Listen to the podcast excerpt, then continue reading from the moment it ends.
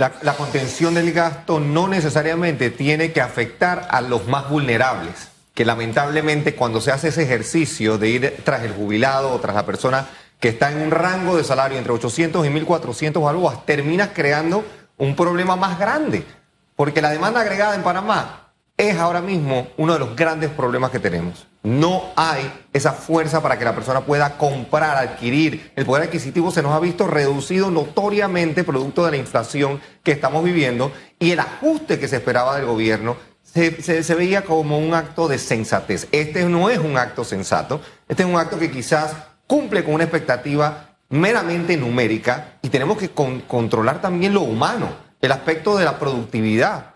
Hace mucho tiempo ya e, ese viejo adagio que rezaba que las personas de mayor edad eran menos productivas, estaban cansadas. Aquí hay personas trabajando hasta los 70 años con plenitud de fuerza, de capacidad, tienen hasta más ímpetu, deseo y preparación o deseo de actualización que los mismos millennials. Así que yo creo que hay que hilar mucho más fino en el impacto. ministros que también ya están jubilados y directores y subdirectores de instituciones. Entonces también eso debería entrar hacia ellos. Totalmente. La, la, repetición o la redundancia de posiciones, de funciones, esto se hace a través de un diagnóstico, se hacen levantamientos de funciones, de competencias y de capacidades. Lamentablemente, lo que el gobierno se ha convertido es un gran contratador, una agencia de empleo que está eh, eh, eh, pues al servicio de intereses de los partidos políticos, de ciertos líderes que a lo mejor controlan botines, masas y, ciertos espacios.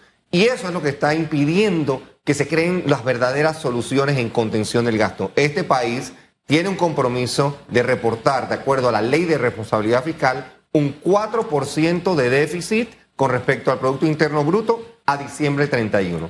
Para lograr que eso se dé, este es un componente importante, pero no puede crear otro tipo de problemas, reitero. Desempleo que estamos viviendo. La situación, de nuevo, estamos a días, ya escuché, ya me reportaron de bancos en la plaza local que están emitiendo cartas de ajustes de tasa de interés, como habíamos anticipado en esta misma plataforma de radiografía hace algunos meses. En la medida que eso se siga dando y el gobierno lamentablemente imponga estas medidas que golpean al más vulnerable, tendremos otro tipo de problemas. Hay que enfocarse en eliminar las redundancias, enfocarse en el diagnóstico de las personas que no están ejerciendo sus funciones a capacidad y aquellas que personas que han sido contratadas producto de favores políticos tienen que desvanecerse de la rueda de producción nacional. ¿Bajo qué mecanismo podemos eliminar esas personas que en el argot popular son conocidas como botellas? El, el ejercicio de nuevo diagnóstico de productividad y de competencias. Todas las instituciones, en lugar de volcarnos a buscar, mandan un listado de quienes están jubilados, que están trabajando. No, lo que había que hacer, o lo que hay que hacer todavía es entender cómo esas personas hacen que la eficiente programación y práctica del día a día cree productividad en esas instituciones, que sean más eficientes, que sean más rápidas, que haya menos burocracia. En la medida que identificas eso, se hace un levantamiento y las competencias se alinean entonces con las cajas de responsabilidad. No por personas, no por nombres, no por partidos políticos.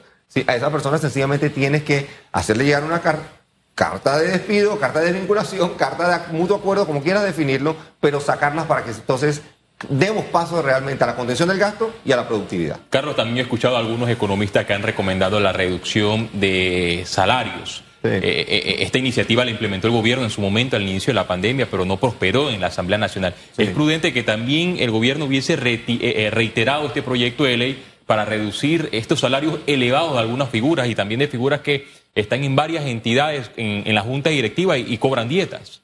El estado de emergencia permite ciertas decisiones. Muchos hemos sido críticos de por qué estamos todavía en un estado de emergencia. Quizás esta es una de las alternativas que el estado de emergencia pudiese facilitarle al presidente Laurentino Cortizo la habilidad o el deseo, si hay la voluntad de ajustar. Yo lo veo complicado, lo veo difícil por componentes de nuevo de la estructura política del país, por el periodo preelectoral que estamos viviendo y por las disputas internas que hay en cada partido. Pero tenemos que ver más allá del partido. Ojalá pudiésemos ver más allá de nuestros intereses personales o los inmediatos de campaña, ver el interés del país. Reitero, el país necesita la generación de empleos, la generación de ingresos y el recorte de gastos para poder ir cónsonos y congruentes con la responsabilidad fiscal, el balance fiscal que ya múltiples agencias calificadoras de riesgo han apuntado hacia un riesgo inminente Es cuestión de atacarlo con responsabilidad y con sensatez y no necesariamente lastimando al más vulnerable. Esa es la principal preocupación hoy. Tenemos varios temas en este cuatrimestre.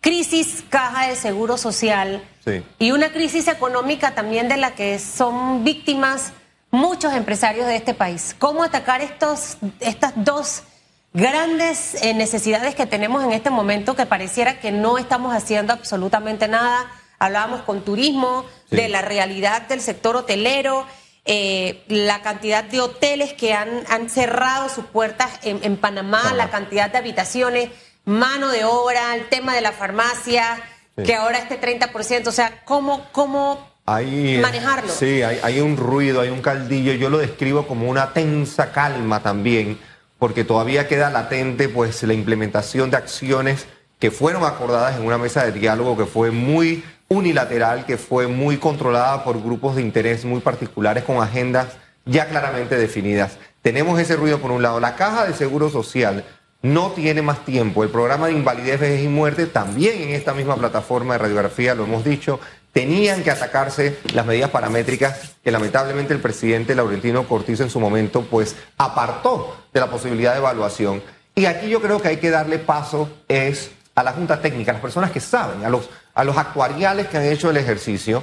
Creo que la Organización Internacional del Trabajo se ha demorado sobremanera en dar recomendaciones y diagnósticos, entonces tenemos que los panameños responsablemente acatar el momento, enfrentarlo y atacar a la Caja de Seguro Social con la bondad y con la sinceridad que requiere. Van a ser momentos difíciles, van a ser medidas que ya sabíamos iban a ser dolorosas y algunas que eh, eh, no se implementaron cuando debieron haberse hecho. Por el lado de la reactivación económica, Susan, eh, Félix, la creación de trabajo y de empleo digno que no hemos podido implementar y que ataca al empresario de la micro y mediana y pequeña empresa, ahora si antes fue urgente, ahora es tanto más.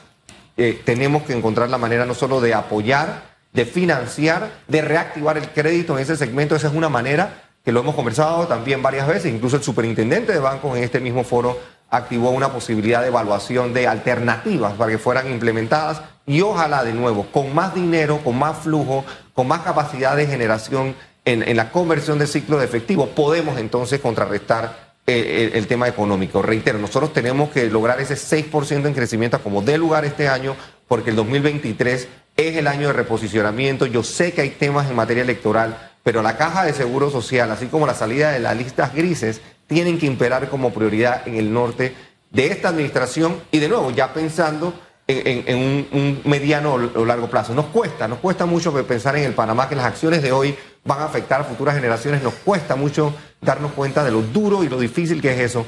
El largo plazo de nuevo empieza hoy y esas soluciones en sostenibilidad se tienen que implementar lo antes posible. Gracias, don Carlos Araúz.